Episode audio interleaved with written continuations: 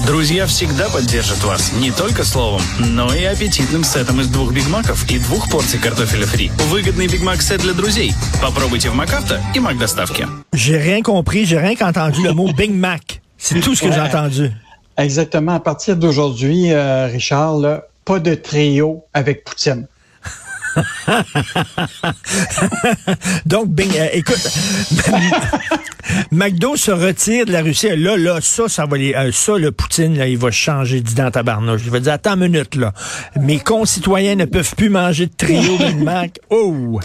Hey Richard, dans une seule journée hier mardi, le quatre géants américains de l'alimentation, là, Starbucks, McDonald's, Coca-Cola, PepsiCo, ont décidé là, de tourner le dos à la Russie, temporairement, évidemment, là, en ce 13e jour là, de, de, guerre.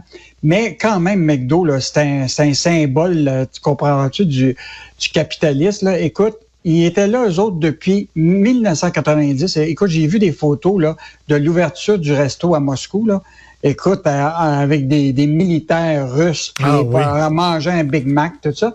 Mais ces activités en Russie là, représentent 9% des revenus hein, de, de, de, de, pour McDo. Écoute, 850 succursales, des millions de clients chaque jour, 62 000 employés qui vont être euh, sans job, mais il paraît que McDo va continuer à, à les payer. Donc, euh, l'isolement de, de de, de, de, de, de Poutine continue par les entreprises de partout à travers le monde. Là. Donc, la liste s'allonge. Là, il y avait eu Ikea, Apple, Samsung, euh, je te le dis, une compagnie canadienne, là, euh, CAE, qui fait des simulateurs de vol, a décidé d'arrêter tout euh, entraînement là, avec ces simulateurs pour euh, la Russie. Euh, donc, le, le, le, volet là, de ce qu'on appelle des entreprises qui font affaire soit en Russie ou avec la Russie commence vraiment à, à s'estomper. Mais est-ce que ça, ça sera suffisant pour faire ben, bouger Poutine? Là? Je, je, pense qu'on c'est un peu illusoire parce que lui, je pense qu'il a un dessin très précis. Là. Ce qu'il veut, c'est l'Ukraine. Oui, oui, puis euh, il veut pas reculer. Là. Il, il, le dit, il ne reculera pas. Puis euh, en tout cas, je pas, suis pas sûr que ça va le faire bouger. Mais bon, écoute, vaut mieux ça qu'un coup de pied dans le cul, comme on dit.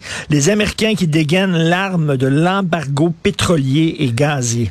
Donc, la décision là, est officielle, là, euh, autant par le Royaume-Uni que par les Américains. Donc, ils ont décidé euh, d'arrêter l'importation d'énergie russe d'ici la fin de 2022.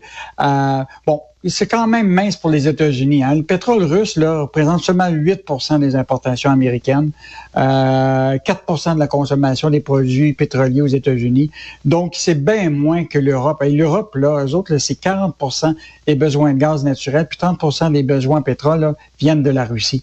Donc, c'est pour ça que encore l'Europe a, pris, a pas pris la décision, comme les Américains, euh, d'empêcher cela. Mais il en demeure pas moins que ça a des impacts sur le prix du baril de pétrole. Hier, il a augmenté euh, presque de 4% il était à 127 euh, dollars, euh, mais on est bien loin euh, du baril record là, de 2008 quand il y avait eu la crise qui était à 150 hmm. dollars US. Donc, pour le moment, là, il y a, il y a beaucoup de volatilité euh, dans, dans, le marché, euh, de, particulièrement au niveau des pétrolières. Même hier, c'était autour de Shell d'empointer le pas avec après BP, Exxon et euh, l'italienne Eni de d'arrêter euh, leur euh, production en, en, Russie, de suspendre leurs, les importations. même le Japon envisage actuellement de suspendre les importations d'énergie. Mais il en demeure pas moins que ce qui est fascinant, hier, le Bloomberg a annoncé ça, que la Chine envisage au contraire d'acheter ou accroître ses participations dans des sociétés russes telles que la pétrolière Gazprom et mmh. le hmm. producteur d'aluminium United Coal Russell International. Donc, euh, écoute, c'est une game politique économique qui se joue dans le secteur de l'énergie euh, actuellement à travers le monde. Et Richard, en passant, je laisse te dire que tu sais que nous, on est un producteur de pétrole en Alberta. Ben oui. Et une grande partie de notre pétrole qui est fait en Alberta est envoyé aux États-Unis, qui nous est raffiné et nous est ramené ici au Canada. Et actuellement, là, les, comme à cause du dollar US et canadien, on n'est quand même pas à, un dollar juste. Euh, là, on est au contraire, on, par rapport à, on est beaucoup plus bas que le dollar américain. Nous, on vend en dollars US nos barils de pétrole aux États-Unis, mais évidemment, nos coûts sont en canadien. Écoute, actuellement, les compagnies pétrolières canadiennes là, en ramassent 140 dollars canadiens pour chaque baril de pétrole qui vend aux États-Unis. Écoute, c'est un record actuellement pour ces compagnies pétrolières canadiennes qui sont installées évidemment en Alberta, parce que c'est donc euh, ben le, pétrole canadien est envoyé aux États-Unis, les pétrolières canadiennes font de l'argent, il est raffiné il revient ici au Canada, puis nous autres, ben, on paye à la ben, pompe. Ben, ben oui, c'est ça. Mais les pétrolières font de l'argent, mais la caisse de dépôt en perd en maudit. Je lis ça, Olivier Bourque, qui écrit des pertes de 2,8 milliards de dollars euh, dans notre bas de laine. Oui, en fait, ça, c'est sur papier, là, Richard, mais il en demeure pas moins. Là. Ça, les gens ne se rappellent pas euh, nécessairement de ça, mais dans la transaction qu'on a faite avec Bombardier Transport, la caisse de dépôt est devenue le plus important actionnaire d'Alstom. Là. Euh, depuis la fusion avec Bombardier Transport en janvier 2021. Euh, et là, ce qui est intéressant, c'est que là, on détient à peu près 17% d'Alstom. Alstom possède 20% d'une entreprise ferroviaire russe qui s'appelle Transmash Holding. Et donc, euh, évidemment, depuis un bout de temps, l'action de Alstom a retraité de 29% en compte tenu justement de toute la question de, la crise en Ukraine, parce qu'il envisageait aussi des visées sur le marché de l'ex-Union soviétique et ils vont peut-être perdre un contrat important en Ukraine si ça se refroidit encore avec mm. les, investisseurs. Mais sur papier, là, notre bloc d'action valait 4,5 milliards en janvier 2021 euh, et maintenant, il ne vaut que 1,7 milliard. Donc, une baisse de 62% Donc, sur papier, on a perdu 2,8 milliards. Écoute, je vais à tout prix, là, en terminant, Jean-Michel Genois-Gagnon parle de l'Auto-Québec, parce que l'Auto-Québec sont inquiets. Hein, ils voient des casinos ouvrir sur des réserves autochtones. Ça va leur faire une compétition directe. Alors, les autres veulent rétorquer. Ils veulent avoir des simulateurs de golf, des simulateurs de course, des spectacles et tout ça. L'Auto-Québec va être de plus en plus présent dans nos vies.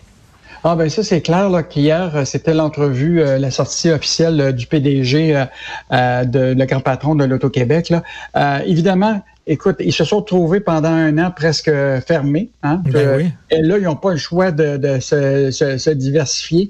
Et oublie pas, il était la compétition du jeu en ligne qui vient, tu sais, les poker stars de ce monde, etc., qui qui normalement sont illégaux selon la, loi de la, régie des loteries, mais qui continuent à venir gruger du marché de, l'Auto-Québec.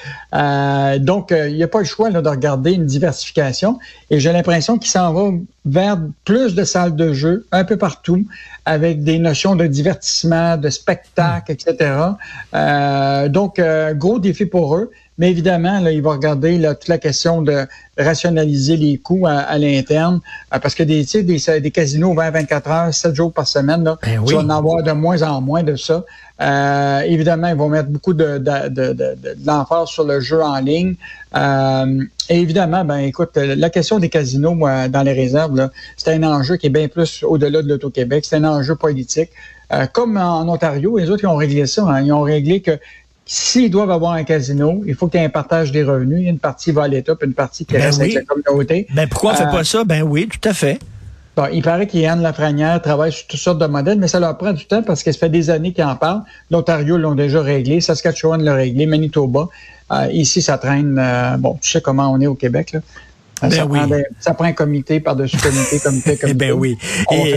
Et, rapido, rapido, euh, Jean Charret, on sait qu'il était très actif dans le milieu des affaires. Il y a des appuis un peu partout. D'ailleurs, il y avait des clients chinois. Hein, il, défendait Huawei, entre autres, et tout ça. Là, ça, ça va lui être bénéfique pour sa course au leadership au Parti conservateur. Mais ça peut être bénéfique, Richard, mais ça peut être aussi ton passé finit toujours par te rattraper. Oui. Parce que là, si tu es, tu sais, mettons, va venir le débat sur la question de la loi 101, là, qui est, ou la, nouvelle loi qui va imposer que les compagnies comme le CN, puis euh, les compagnies fédérales soient sous la, la, férule de la loi 101, là. Ça va être intéressant de voir comment lui, il va réagir à ça alors qu'il se retrouve il s'est retrouvé pendant un bout de temps au CN avec un PDG unilingue anglais. Ben oui. L'autre affaire, c'est il a été représentant de plusieurs clients chinois. Lui-même l'a dit. Euh, je devrais vous dire, à d'honnêteté, moi, j'ai des clients chinois et on sait qu'il a travaillé euh, comme lobbyiste euh, autour de Huawei. Huawei, c'est le gros géant du 5G hmm. pour, pour le moment qu'on n'a toujours pas banni du Canada. Donc, on va voir si jamais il devient premier ministre, là, euh, s'il se rend jusque-là, euh, que ça va être quoi sa position par rapport à la relation avec la Chine? Et c'est intéressant parce qu'on a parlé au consulat chinois hier qui nous a dit euh, clairement là, que tout bon ami. les amis canadiens sont importants pour nous pour développer les relations bilatérales.